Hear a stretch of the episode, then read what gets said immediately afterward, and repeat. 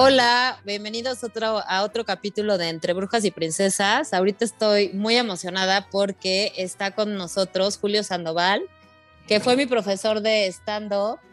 Y la razón por la que quise ahorita invitarlo es porque eh, cuando fue todo el tema de pandemia, yo estaba buscando algún tipo de terapia. Suena como raro porque de alguna forma yo necesitaba eh, como sanar temas y pues bueno, con esto de la pandemia que todos teníamos como ansiedad y, y varios temas ahí psicológicos, descubrí en el stand-up una forma de, de sanar y de, de estar eh, como en paz con todo lo que me estaba pasando. Entonces, bueno, bienvenido Julio y quiero que ahorita nos platiques un poquito de, de lo de, del stand-up, de justo cuál es el objetivo, porque luego la gente cree que nada más es algo como para Em, como para entretenerse y que, pero hay tragedia detrás de esto, ¿es correcto?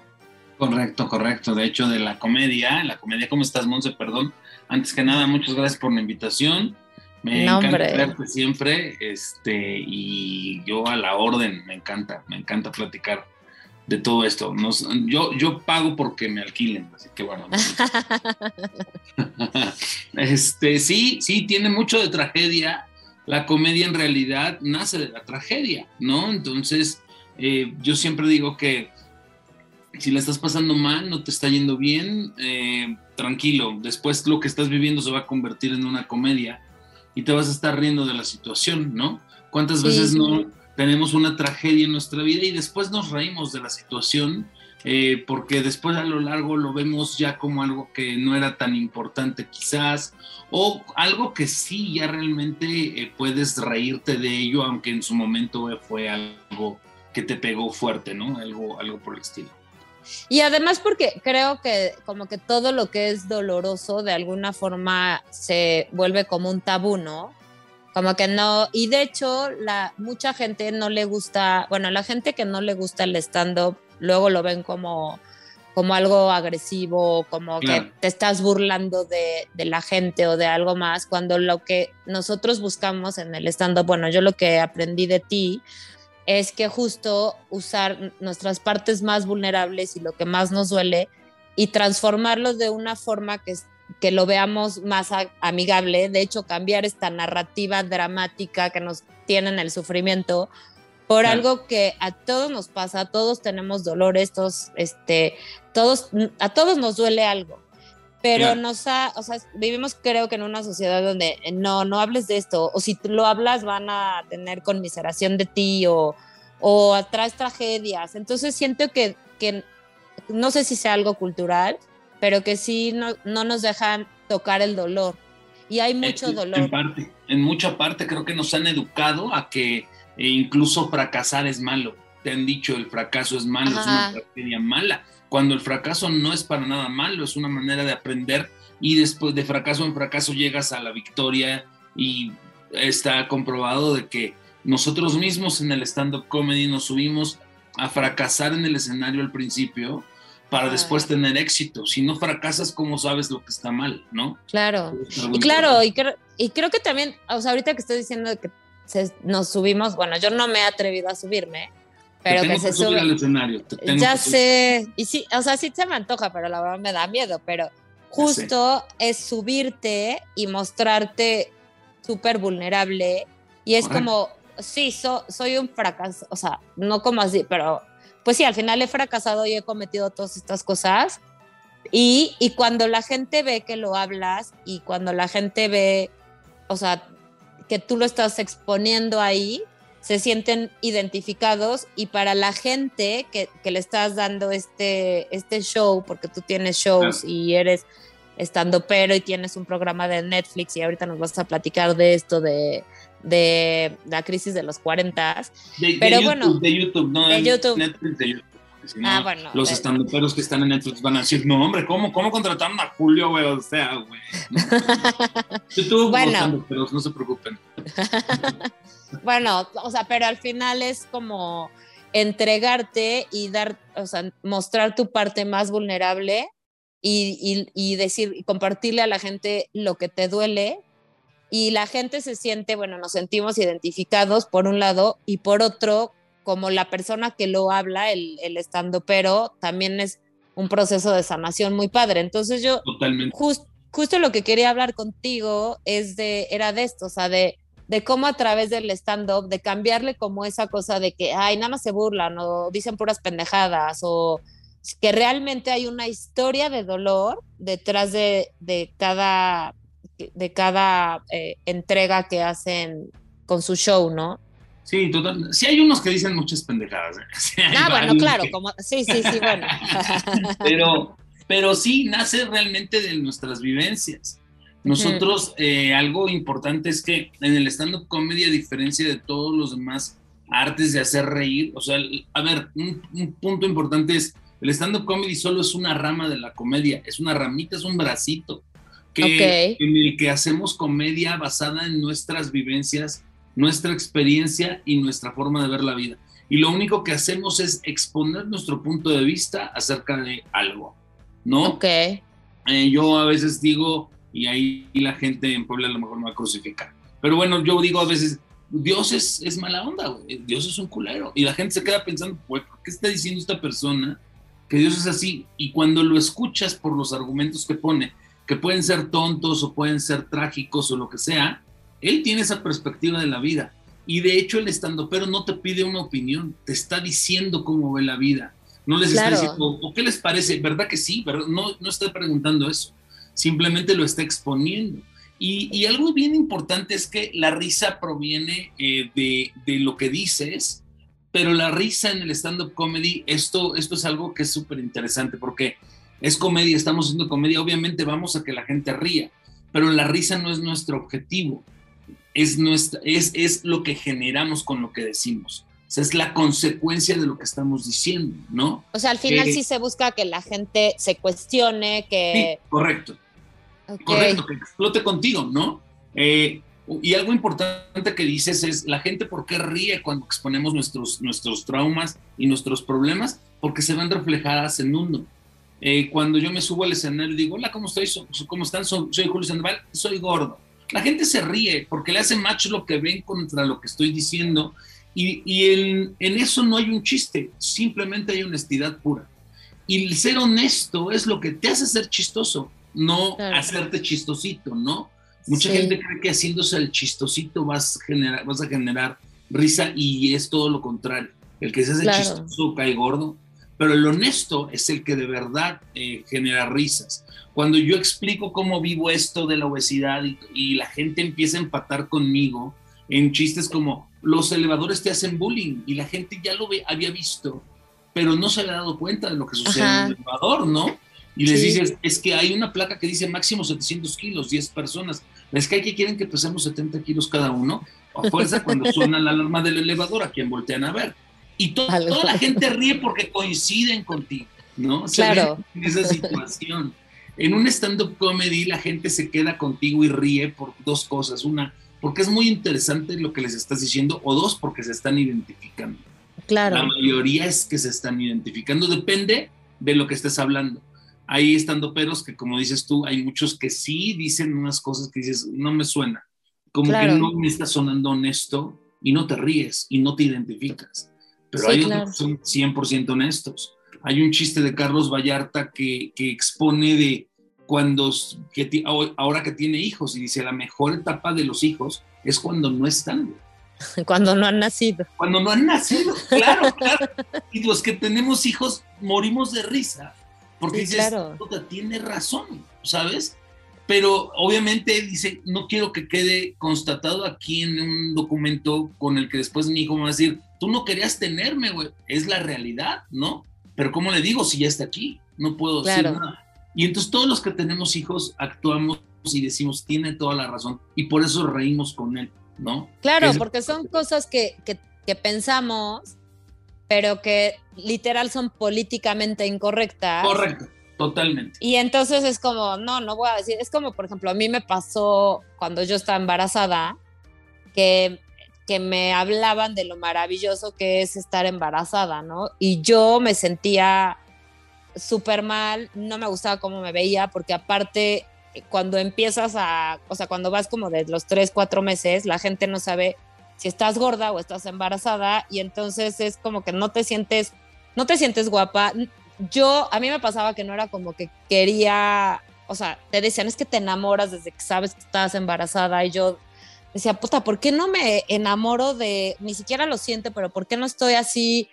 ¿Y por qué no brillo? Porque aparte dicen, no, y las, las que están embarazadas este, brillan y no sé qué. Y yo decía, no siento nada de eso, entonces estoy mal yo, soy una mala mamá, seguro, seguro voy a ser una mala mamá, porque no me identifico con todo este romanticismo, todo lo que es políticamente correcto. correcto. Entonces, cuando llega alguien y te, te, expone como esto que tú dices del elevador o que tú dices soy gordo y que es como, pues sí, o sea, realmente es una, es algo, una característica física, pero nos han dicho de no, no puedes decir ni la palabra, ¿no? Porque es un insulto. Entonces también creo que vivimos ahorita de por sí en una etapa que no puedes hablar de nada ni opinar de nada porque todo el mundo se siente ofendido, pero cuando ustedes lo platican en el stand-up, es como hacer justo, o sea, yo como comunidad, y es como sentirte contenido y decir, no, entonces no soy tan rara si alguien también la pasó del asco embarazada o si alguien también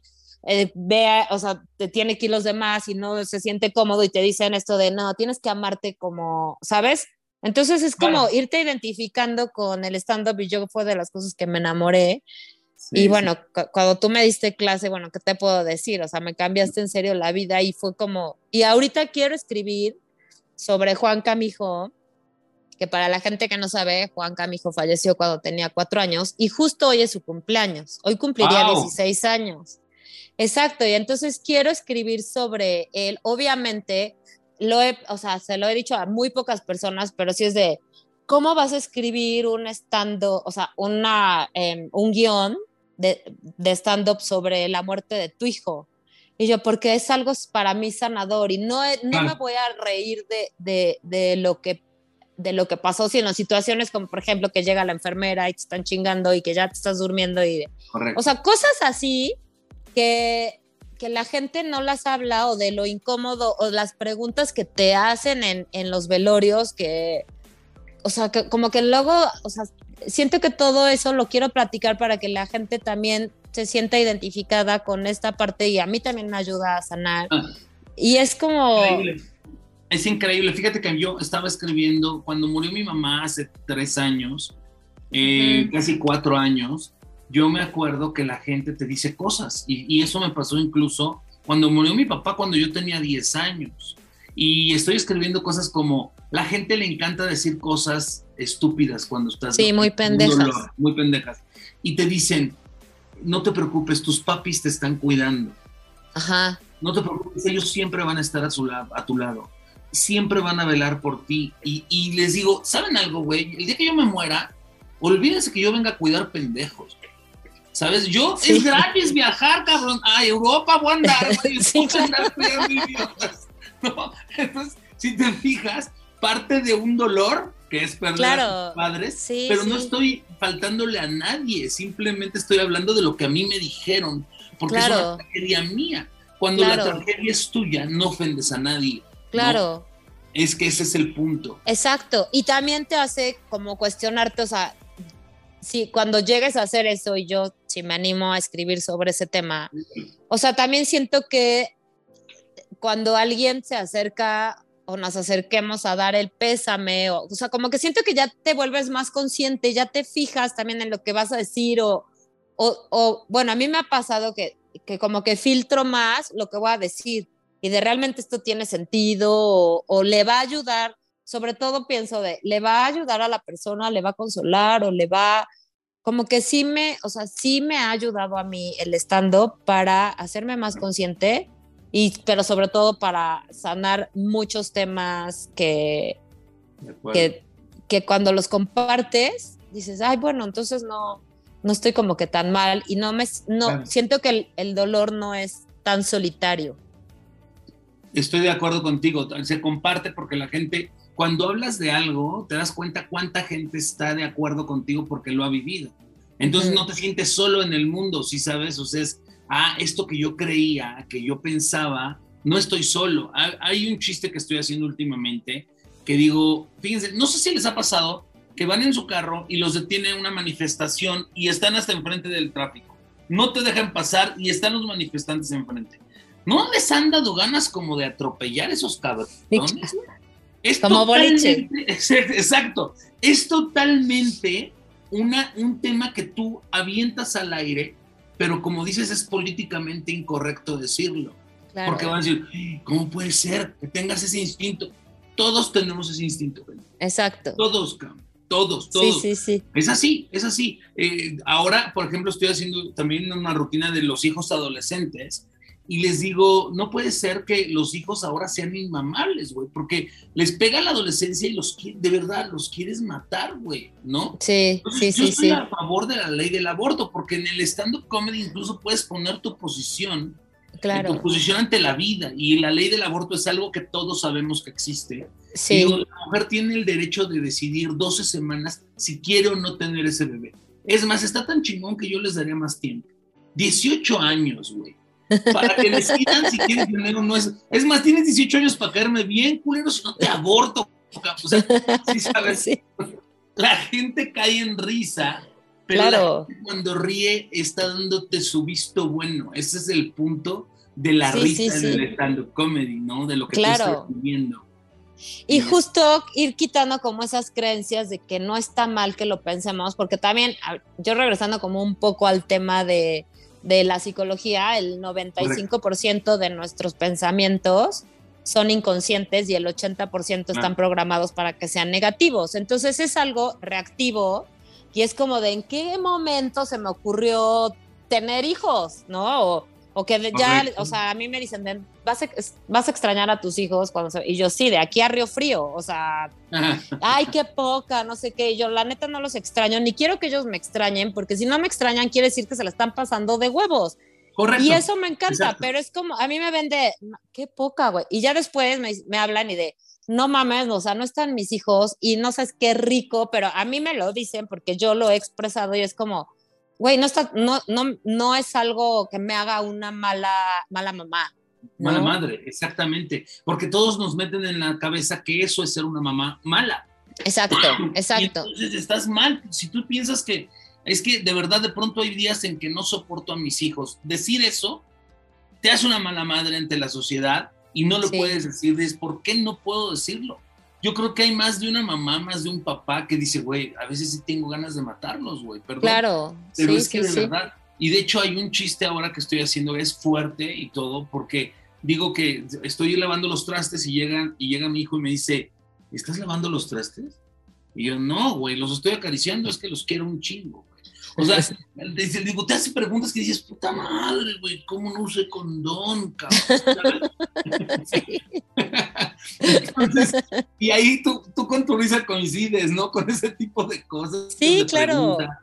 Y, y no está que seas un mal padre o una mala madre, simplemente todos somos seres humanos, ¿no? Claro. Ese es el punto importante. Eh, hace rato estaba, bueno, en el tema del trabajo, hay jefes que dicen, güey, es que hoy no amanecí de buen humor. ¿Y qué pasa si el empleado tampoco amaneció de buen humor? ¿Tiene derecho a gritarte entonces? Yo creo que sí. Y si escribes sobre eso, imagínate un empleado gritándole a su jefe. Sería lo más chistoso del mundo. Y a mí, a mí no me vas a estar mandando imbécil. ¿Y- ¿Sí sabes? Claro, ¿Por qué, o por qué hoy tratar, sí, claro. mal? Hoy amanecí mal. Porque Y aparte va- eso es todo, todos los que hemos sido godines, sí nos ha pasado por la cabeza Claro. de, hijo de tu pinche madre, me tienes, ya sabes, o sea, como que lo piensas, pero pues ya Claro. te lo callas y es como, ajá. Y el otro, o sea, y la mayoría, no sé si está también como algo cultural, pero sí como que sí hay mal, o sea, un maltrato de, del jefe Claro. con el, o sea, con, con el empleado, ¿no? O como esto, o tratar mal que al mesero, sí, sí hay como, siento que se da como mucho aquí en México ese tema. Pero Exacto. bueno, estaría, sí, o sea, todos hemos querido matar también al jefe y nos cae claro. mal y, y yo luego también a José Pablo, mi hijo, le di, o sea, cuando ya sabes que lo regaña, bueno, regañamos a los hijos y luego también nos echan unas miradas y le digo, sí, ya sé que ahorita te cago, pero ni modo. O No. sea, y, y tú a veces también me caes mal y luego también mi mamá me dice, ¿por qué les hablas así, les dices esas cosas? Y yo, ma, porque es la verdad, o sea, ahorita no lo soporto, Correcto. ni él a mí. Y, y ya después estamos como muéganos y todo y, Y yo sí he tratado como justo de abrir el diálogo con mis hijos y, y, como quitar eso de esto está bien y esto está mal. Y siento que también eso lo hace muy bien el stand-up de no hay nada bueno ni malo, o sea, nada más es como algo que te pasó por la cabeza y todos es como que tienen ese ajá moment de, sí, a mí también, a mí también, a mí también. Y es sentirte como, pues que perteneces, o sea, que, que, que no estás tan mal. Estoy totalmente de acuerdo. Y de hecho, parte de la tragedia que hace la comedia debe ser una tragedia que obviamente te haya pasado a ti, porque si no caemos en humor negro y en un humor que ahí sí entra la generación de cristal y todo mundo a reclamarte porque tú no puedes hacer humor de alguien que, de algo que no te, no te incumbe. Eh, o sea, eso sería como una regla de oro en el stand-up. Creo que sí. Creo que sí, porque mucha gente lo hace, ¿eh? por, por, eso hay tantas cosas que hoy salen hoy en día. Pero hay una frase que me encantó y hoy el otro día y, y decía, eh, el stand-up comedy se trata de hablar de lo que la gente hace, no de lo que la gente es. Claro. es una, eso es lo más importante en la comedia. Es yo eh. hablo de lo que la gente hace, eh, no de lo que la gente es. Eso está padrísimo. Eso está padrísimo, ¿sabes? Porque, por ejemplo, yo hago una imitación del señor Andrés Manuel López Obrador, ¿no? En mi, en mi stand-up, y es lo que él hace. Él se queda callado, él se queda pensando, él es lo que, eso es lo que hace. En ningún momento en el stand-up digo, es un hijo del... No, jamás. Claro, claro. sí, sí, jamás. sí. Entonces, en ese momento, las personas que están con él dice, pero es que no ha dicho nada malo, porque eso que está diciendo y eso que está actuando, sí lo hace. Claro, sí. Ahorita le estoy diciendo eso, yo de repente luego así como que le estoy diciendo algo a mis hijos y se me va la onda y me quedo así y me dicen, mamá, tú estás como López Obrador, o sea, que y yo de, ah, claro, ya como, y no está, o sea, es, es hablar sobre el hecho. Y de hecho, también ahí viene como otra creencia que tenemos que la quitarnos, que lo que tú estás diciendo del el stand-up, de hablar de lo que hace la persona, que pensamos que la conducta nos define. Eso. ¿No? Y, y no es así, o sea, tú puedes, o sea, es como no sé si como esto que dicen, no matas un perro y ya eres mataperros. O sea, a ver, tuviste por algo un accidente, lo que sea, pero eso, y sí, la cagaste, todos la cagamos, pero eso no te hace una mala persona, pero eso no. Y creo que es lo que el stand-up está haciendo como, como quitando estas creencias limitantes que, que aparte nos enjuiciamos y hace que nos tratemos horrible y que nos sintamos mal con nosotros cuando no encajamos como en estos deberías que nos dicta la sociedad. Correcto, correcto. Que tratamos de quedar bien con todo el mundo y ese es un problema grave, grave. Y cuando hablo de tragedias, la comedia, la, la fórmula de la comedia es tragedia más tiempo es igual a comedia. La tragedia es algo que nos sucedió. El tiempo, nosotros decidimos cuánto es el tiempo que debe de suceder y pasar para poder hablarlo y que se convierta en comedia. Eh, muchas veces dicen, pero ¿cuánto será el buen, el buen tiempo? No sé, tú lo decides, es tu tragedia. Por eso quieres hablar de tu tragedia y tú decides cuánto tiempo. ¿Qué problema hay si no hemos sanado esa tragedia, si no le dejamos pasar el tiempo correcto? Se nos nota que aún nos duele y la gente nos ríe. Y no, ríe por mala onda, sino ríe porque se ve que te está doliendo y yo no me voy a burlar de algo que, que sé que te está doliendo bastante. Entonces, es algo, algo importante saber que esta tragedia se debe de convertir en comedia siempre y cuando tú estés listo de eso. Por eso lo de tu hijo, es padre que lo escribas, escribe todo lo que tengas, lo que quieras. Yo escribí mucho de mi mamá cuando estábamos en el hospital, justamente eh, cuidándola y todo, y hablo de lo que la gente hace también en el hospital, ¿no? Porque de hecho estoy subiendo ahora un chiste, es un chiste muy nuevo, donde digo que al lado de la cama de mi mamá había una señora de 90 años a la que le hicieron un cateterismo y estaba como delirando la señora. Y entonces de pronto, en medianoche se despertaba y empezaba a decir, ya llegó Rubén, ya llegó Rubén, ahorita le voy a dar de comer a Rubén. O sea, así, neta. Dice, le voy a hacer unas calabacitas. Y ahorita díganle que le hago las calabacitas a Rubén. Y luego yo gordo se me antojaban, güey. Y tú así de, ya, ya se tardó Rubén, carajo. Exacto. Le digo, imagínense el día que llegué a ver a mi mamá y ya no estaba Rosita en su cama. Yo, Diosito, llévame a mí, pero Rosita, regrésamela, que me haga mis calabazas. Claro. fijas, o sea, no me estoy burlando de todo el hecho, sino de lo que decía la señora. y me lo llevo a mi desgracia, que es ser gordo y que se me antojan las calabacitas, ¿no? pero, pero es increíble que, que busquemos la comedia dentro de nuestras propias tragedias. Eso es algo que nos va a ayudar a sanar. Una vez aprendí que, que por muy duro que esté el tema, eh, es algo que vas a sanar tarde o temprano. Y fue cuando vi hacer stand-up comedy a Kalimba. Ok. Ay, no lo he visto. Búscalo, búscalo, está por ahí. Y la primera vez que hizo stand-up comedy, que lo vi haciendo stand-up comedy, fue con Adal Ramones en Están Parados allá por 2013. Y Kalimba tocaba el tema de su problema, de la violación, de, la, violación, de todo eso. Entonces, él, cuando dices, wow, me está haciendo reír y se le nota a Kalimba que ya me hace reír, él ya lo superó. Los que no lo han superado son toda la bola de idiotas que lo siguen. Sí, sí, sí. Pero él ya lo tiene súper super pasado, ya pasó para él y lo puede subir al escenario para hacerte reír. Entonces, búscalo por ahí, búsquenlo en YouTube. Lo voy a buscar. Stand-up comedy, están parados. Y, este, y él, grabó el primer programa de Están Parados con, con Adal Ramones, este, haciendo stand-up de su tema, de todos. Y además, cuando tú abres tu tema, o sea, en este caso, bueno, las alguien famoso, así lo abre, entonces ya también yo creo que como que pierde el morbo y es como, pues si quieren, pregúntenme, esto soy. O como, por ejemplo, de Consuelo, Consuelo Duval, ¿no? Que le cacharon unas fotos y la otra sí ya estaba harta, que dijo, bueno, ok, sí, soy yo y salgo divina, no sé qué, ya la gente como que ya no, ya no les, le siguió el morbo. Y justo, manden, perdón. Correcto, de hecho es algo que nosotros hicimos, bueno, hace tiempo, nos invitaron a hacer un eh, stand-up comedy para niños de secundaria y preparatoria para acabar con el bullying. Ok. cómo burlarte de ti mismo detiene al bullying, tal cual. Claro, claro. es algo bien importante, para enseñarles a los niños a burlarse de sí mismos, porque en ese momento el bully, la gente que te está haciendo bullying, se queda desarmada. Claro. ¿Estás gordo? ¿Estás? Sí estoy, sí estoy. Claro, sí, sí, sí, exacto. ¿No? Es como también este, ya sabes Puebla cómo es, entonces a mí como que empezó ahorita como el, el, chisme de que yo era tóxica, de que yo le había puesto el cuerno a mi ex esposo y de que... Y entonces, sí, o sea, ya... Lo de tóxica, ¿quién sabe? Lo de lo pongo en tela de juicio, pero lo otro no. o sea, pero yo lo que voy es que, o sea, y justo dije, ok, ¿por qué me está afectando tanto? Y escribí una columna sobre la toxicidad y decía, a ver, todos somos tóxicos y todos... Y, siento que a mí, Montserrat, me tranquilizó mucho el hecho de, reconocerme tóxica en ciertos aspectos. Y, o sea, porque yo decía, bueno, ¿qué es, qué ser tóxico? Pues cuando no estás siendo funcional o cuando no estás siendo una persona que aporte algo a alguien, ¿no? Todos somos tóxicos en algún momento de nuestra vida, todo mundo. Entonces estamos como juzgando algo de, ella es tóxica, así yo, sí, sí, soy tóxica. Y ahorita la que escribí es para, es de, soy adicta, o sea, tengo adicciones.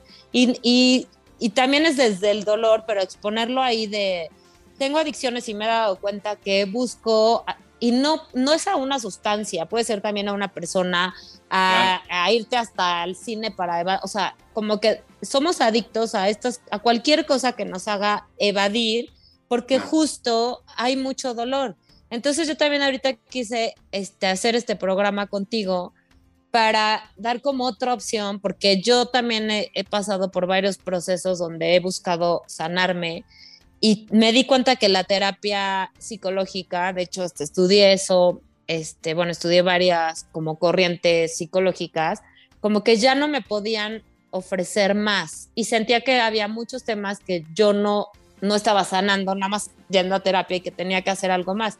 Y el stand-up se me hace algo tan sanador porque ah. viene parte desde esta parte, tienes que ser creativo y para que haya creatividad tienes que ya estar como que un poquito, o sea, tienes que que moverte y al moverte estás cambiando también tu narrativa de, del drama y de por qué a mí y yo y, Dios y flagelarte así. Entonces lo abres, lo expones y también deja de ser como un morbo y, y, deja de ser como interesante para, o sea, interesante en el mal sentido de, con esto que te decía de la toxicidad, es como, ah, ok, sí es cierto, yo también soy tóxico y es dejar de estar señalando y es aceptar, y siento que en el stand-up es, esto, es aceptar que estamos pasando X tragedia y, y al hablarla y al que tú te rías, que al final o sea, lo que es padre del stand-up es que te ríes porque te sientes identificado. No, es, no tiene que haber ni siquiera un chiste. Cuando tú me dijiste eso del stand-up no es contar chistes, yo dije, ay, qué bueno. Entonces sí soy de acá. Claro,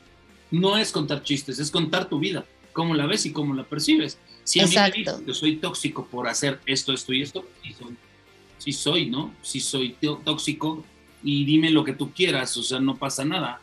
Pero si me vas a decir que soy tóxico por cosas que no. Hubo una, una alumna que se subió a mi curso y me dijo, eh, ¿sabes qué? Que a mí, yo soy celosa. Le dije, pero ¿por qué dices que eres celosa? Dime por qué.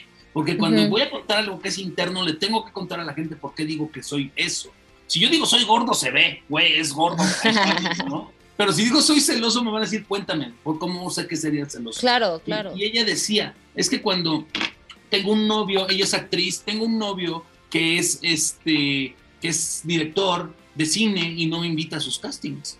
Y entonces va a hacer castings a las viejas y me dice, llega y me dice de otro nombre. Y luego le contesta a su mamá y a mí me dice, hola, ¿qué quieres? Y ella le dice, hola, mami, ¿cómo estás? dije, a ver, güey, espérame, entonces no eres celosa, güey. Claro, no, claro, sí, sí. Hasta yo me emputé ahorita que me dijiste, sí, sí, sí. sabes? claro, ahí la están gas, ¿cómo se dice esto? Gaslighting, cañón, a la vieja. Claro, o sea, que está, claro.